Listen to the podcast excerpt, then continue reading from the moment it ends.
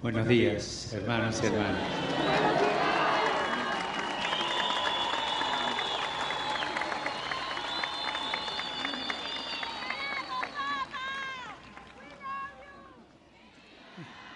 En estos dos días, 48 horas que tuve contacto con ustedes, noté que había algo raro, perdón, algo raro en el pueblo ecuatoriano. Todos los lugares donde voy, siempre el recibimiento es alegre, contento, cordial, religioso, piadoso, en todos lados. Pero acá había en la piedad, en el modo,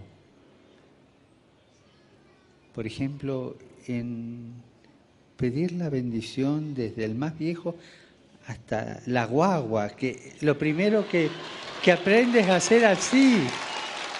Había algo distinto. Yo también tuve la tentación, como el obispo de Sucumbíos, de preguntar cuál es la receta de este pueblo. ¿Cuál es?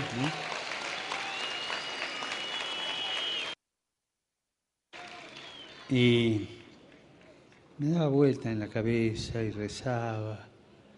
Le pregunté a Jesús varias veces en la oración, ¿qué tiene este pueblo de distinto? Y esta mañana, orando, se me impuso aquella consagración al Sagrado Corazón.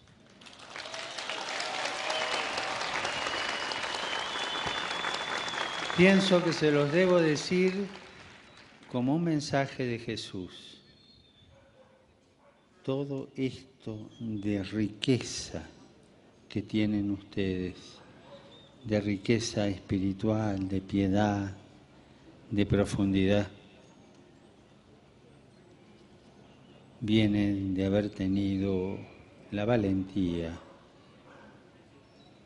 porque fueran momentos muy difíciles la valentía de consagrar la nación al corazón de Cristo, ese corazón divino y humano que nos quiere tanto. Y yo los noto un poco con eso, divinos y humanos. Seguro que son pecadores, yo también, pero, pero el Señor perdona todo y custodia en eso. Y después pocos años después, la consagración al corazón de María. No olviden, esa consagración es un hito en la historia del pueblo de Ecuador. Y, esa y de esa consagración siento como que le viene esa gracia que tienen ustedes, esa piedad, esa cosa que los hace distintos.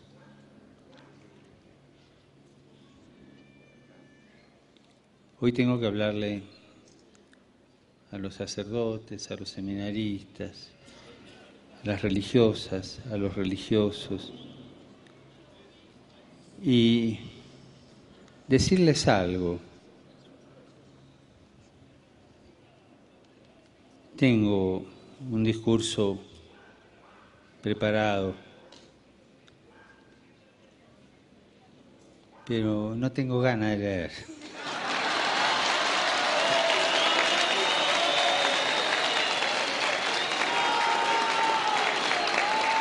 Así que se lo doy al presidente de la conferencia de religiosos para que lo haga público después. Para que lo haga público después. Y Pensaba en la Virgen, pensaba en María. Dos palabras de María. Acá me está fallando la memoria, pero no sé si dijo alguna otra. ¿eh? hágase en mí. Bueno, sí, pidió explicaciones de que por qué la elegían a ella, al ángel ahí. Dice, hágase en mí. Y otra palabra, hagan lo que Él les diga. María no protagonizó nada. Discipuleó toda su vida. La primera discípula de su hijo. Y tenía conciencia de que todo lo que ella había traído, pura gratuidad de Dios, conciencia de gratuidad. Y por eso, hágase, hagan, que se manifieste la gratuidad de Dios, religiosas, religiosos, sacerdotes, seminaristas. Todos los días vuelvan, hagan ese camino de retorno hacia la gratuidad con que Dios los eligió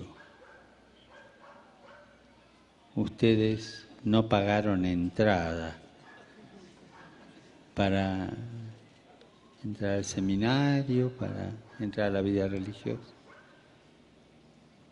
No se lo merecieron. Si algún religioso, sacerdote, o seminarista, o monja que hay aquí cree que se lo mereció, que levante la mano. Todo gratuito y toda la vida de un religioso, de una religiosa, de un sacerdote y de un seminarista que va por ese camino, y bueno, ya que estamos, digamos, y de los obispos, tiene que ir por este camino de la gratuidad, volver todos los días, Señor, hoy hice esto, hoy me salió bien esto, tuve esta dificultad, todo esto, pero todo viene de vos, todo es gratis, esa gratuidad. Somos objeto de gratuidad de Dios. Si olvidamos esto, lentamente nos vamos haciendo importantes. Y mira vos a este, qué obras que está haciendo. Y, o mira vos, a este lo hicieron obispo de tal lugar, qué importante, o a este le hicieron monseñor, o a este. Y ahí lentamente nos vamos apartando de esto que es la base, de lo que María nunca se apartó, la gratuidad de Dios. Un consejo de hermano todos los días, a la noche quizás es lo mejor, antes de irse a dormir, una mirada a Jesús y decirle, todo me lo diste gratis. Y volverse a situar. Entonces cuando me cambian de destino o cuando hay una dificultad, no pataleo, porque todo es gratis. No merezco nada. Eso hizo María.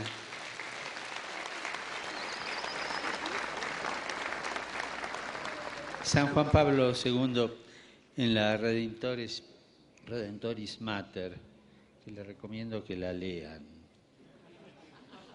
Sí, agárrenla, leanla. Es verdad, eh, eh, eh, el Papa San Juan Pablo II tenía un estilo de pensamiento circular profesor, pero era un hombre de Dios. Entonces hay que leerla varias veces para sacarle todo el jugo que tiene. Y dice que quizás María, no recuerdo bien la frase, estoy citando, pero quiero citar el hecho. En el momento de la cruz de su fidelidad, hubiera tenido ganas de decir, y este me dijeron que iba a salvar a Israel, me engañaron. No lo dijo. ni se permitió, porque era la mujer que sabía que todo lo había recibido gratuitamente. Consejo de hermano y de padre. Todas las noches, resitúense en la gratuidad.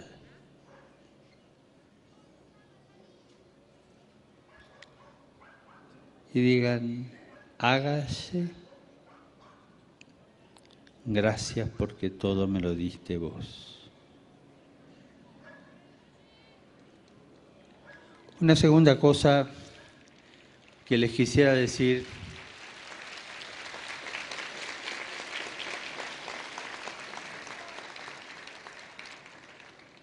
Es que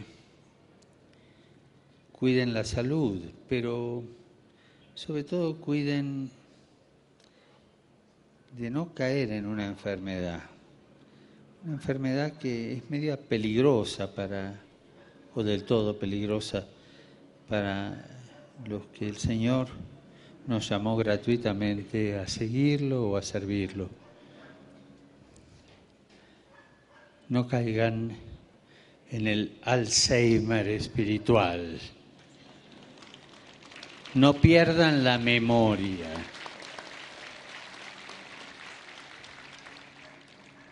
Sobre todo la memoria de donde me sacaron. Ella,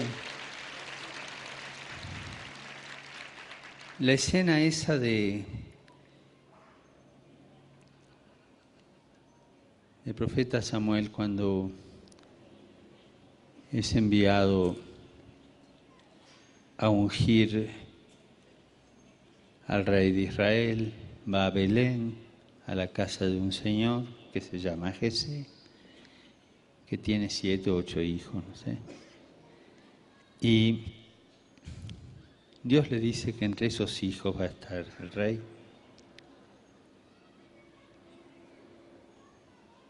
Y claro, los ve y dice, debe ser este, porque el mayor era alto, grande, eh, apuesto, parecía valiente. Dios le dice,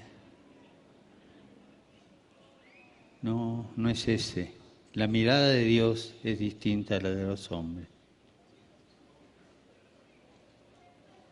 Y así los hace pasar a todos los hijos. Y Dios le dice, no, no es. Y se encuentra con que no sabe qué hacer el profeta. Entonces le pregunta al padre, che, ¿no tenés otro? Y, le dice, sí, está el más chico ahí cuidando las cabras o las ovejas, mandarlo llamar. Y viene el mocosito que tendría 17, 18 años, no sé. Y Dios le dice, ese es.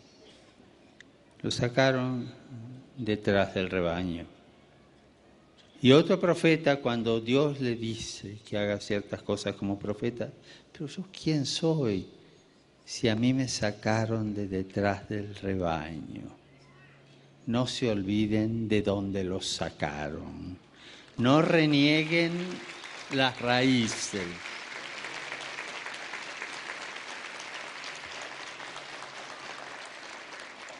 San Pablo se ve que intuía este peligro de perder la memoria y a su hijo más querido, el obispo Timoteo, a quien él ordenó, le da consejos pastorales, pero hay uno que, que toca el corazón. No te olvides de la fe que tenía tu abuela y tu madre. Es decir, no te olvides de dónde te sacaron. No te olvides de tus raíces. No te sientas promovido. La, la gratuidad es una gracia que no puede convivir con la promoción. Y cuando un sacerdote un seminarista, un religioso, una religiosa, entra en carrera, no digo mal, carrera humana, empieza a enfermarse de Alzheimer espiritual y empieza a perder la memoria de dónde me sacar.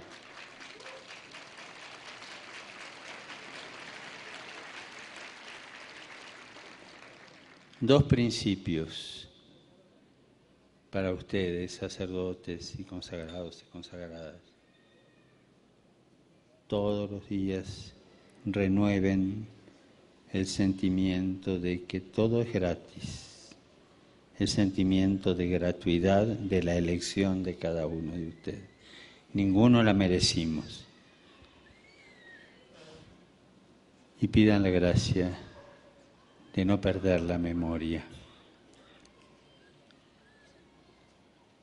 de no sentirse más importante.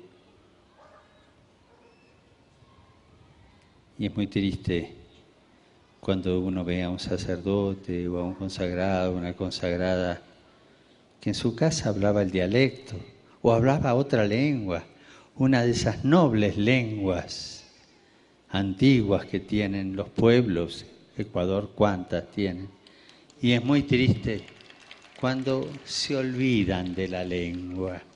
Es muy triste cuando no la quieren hablar. Eso significa que se olvidaron de donde lo sacaron.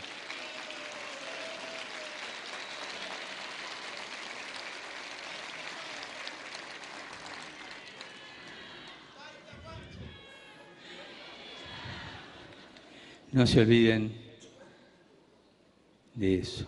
pidan esa gracia de la memoria. Esos son los dos principios que, que quisiera marcar. Y esos dos principios, si los viven, pero todos los días, ¿eh? es un trabajo de todos los días, ¿eh? todas las noches recordar esos dos principios y pedir la gracia. Esos dos principios, si los viven, les van a dar en la vida, los van a hacer vivir con dos actitudes. Primero, el servicio. Dios me eligió, me sacó para qué? Para servir. Y el servicio que me es peculiar a mí, no que tengo mi tiempo, que tengo mis cosas, que tengo esto, que no, que ya cierro el despacho, que esto, que sí, tengo entendía que ir a bendecir las casas, pero estoy cansado, eh, hoy pasa una telenovela linda por televisión, entonces, para las monjitas.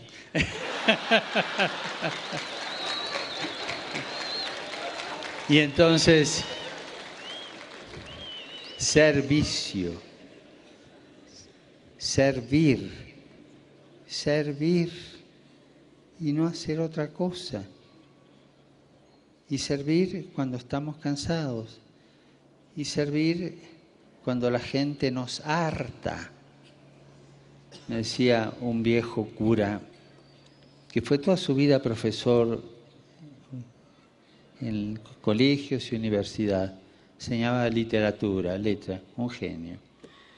Cuando se jubiló le pidió al provincial que lo mandara a un barrio pobre, a un barrio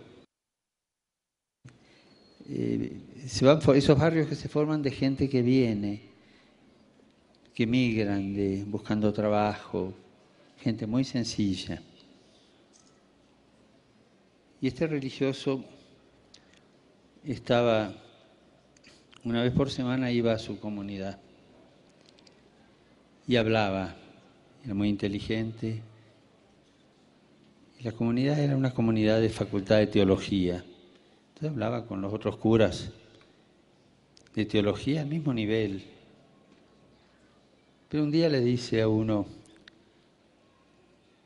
ustedes que son, ¿quién da el tratado de iglesia aquí? El profesor, de mano, yo. Te faltan dos tesis. ¿Cuáles? El santo pueblo fiel de Dios es esencialmente olímpico, o sea, hace lo que quiere, y ontológicamente hartante. Y eso tiene mucha sabiduría, porque quien va por el camino del servir tiene que dejarse hartar sin perder la paciencia, porque está al servicio. Ningún momento le pertenece, ningún momento le pertenece. Estoy para servir, servir en lo que debo hacer, servir delante del sagrario pidiendo por mi pueblo, pidiendo por lo que por mi trabajo, por la gente que Dios me ha encomendado. Servicio, mezclarlo con lo de gratuidad y entonces aquello de Jesús. Lo que recibiste gratis, dalo gratis. Por favor. Por favor. no cobren la gracia. Por favor. Que nuestra pastoral sea gratuita. Y es tan feo cuando uno va perdiendo este sentido de gratuidad y se, se transforma en... Sí, hace cosas buenas, pero ha perdido eso. Y lo segundo, la segunda actitud que se ve en un consagrado, una consagrada, un sacerdote, que vive esta gratuidad y esta memoria, estos dos principios ¿no? que dije al principio, gratuidad y memoria, es el gozo y la alegría. Y es un regalo de Jesús ese. Y es un regalo que Él da, que Él nos da si se lo pedimos y si no nos olvidamos de esas dos columnas de nuestra vida sacerdotal o religiosa, que son el sentido de gratuidad renovado todos los días y no perder la memoria de donde nos sacaron. Pues yo le deseo esto. Sí, Padre, usted nos habló que quizás la receta de, nuestro pueblo era, somos así por del Sagrado Corazón. Sí, es verdad eso. Pero yo ahora les, les propongo otra receta que está en la misma línea, en la misma del corazón de Jesús. Sentido de la gratuidad. Él se hizo nada, se abajó, se humilló, se hizo pobre para enriquecernos con su pobreza. Pura gratuidad. Y sentido de la memoria.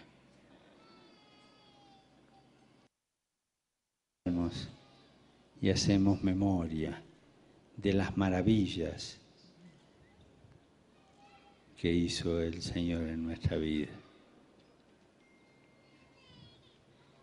Que el Señor les conceda esta gracia a todos, nos las conceda a todos los que estamos aquí.